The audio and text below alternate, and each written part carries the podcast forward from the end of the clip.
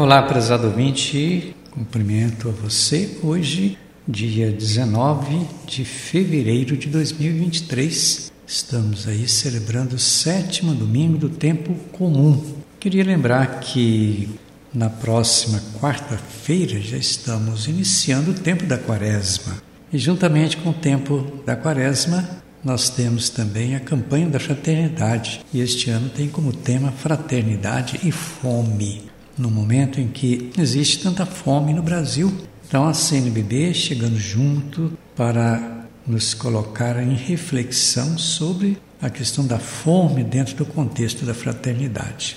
Todos esses acontecimentos são para reavivar a nossa fé, seja quaresma, seja campanha da fraternidade, tudo significando compromisso com a fé.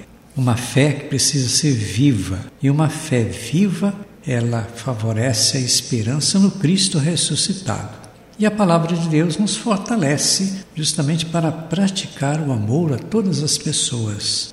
De certa forma, a palavra provoca em nós o sentido do perdão no mundo com muita marca de ódio, de mentiras, de guerras. É o que a gente está assistindo nos últimos tempos, não só no Brasil, mas no mundo inteiro.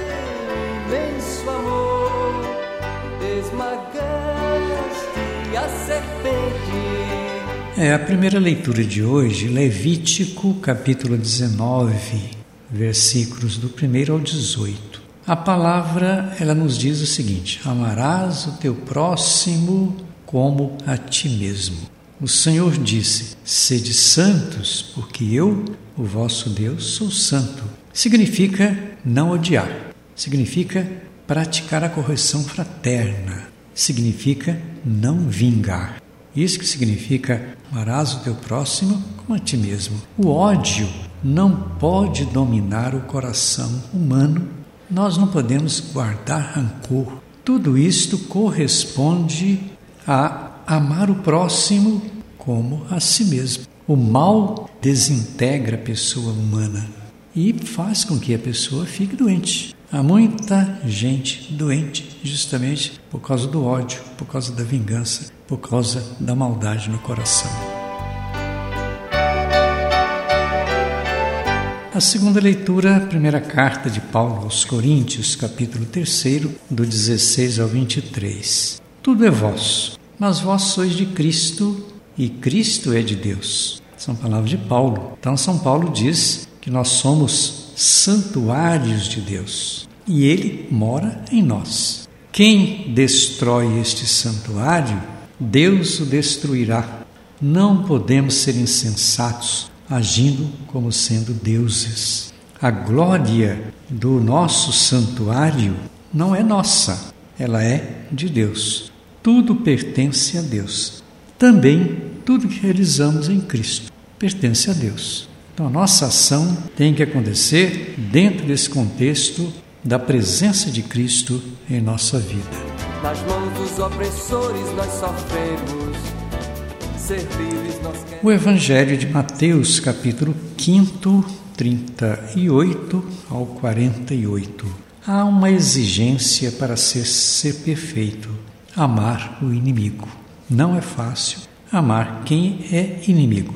No Antigo Testamento era o olho por olho, dente por dente. Hoje é diferente. Nós não estamos mais no Antigo Testamento. Para Jesus, o caminho é da não vingança, é o caminho do perdão. Ele diz: Amai os vossos inimigos e rezai por quem o persegue. Somente com estas atitudes nos tornamos realmente filhos de Deus. É pautar a vida cristã na contramão do que pensa o mundo.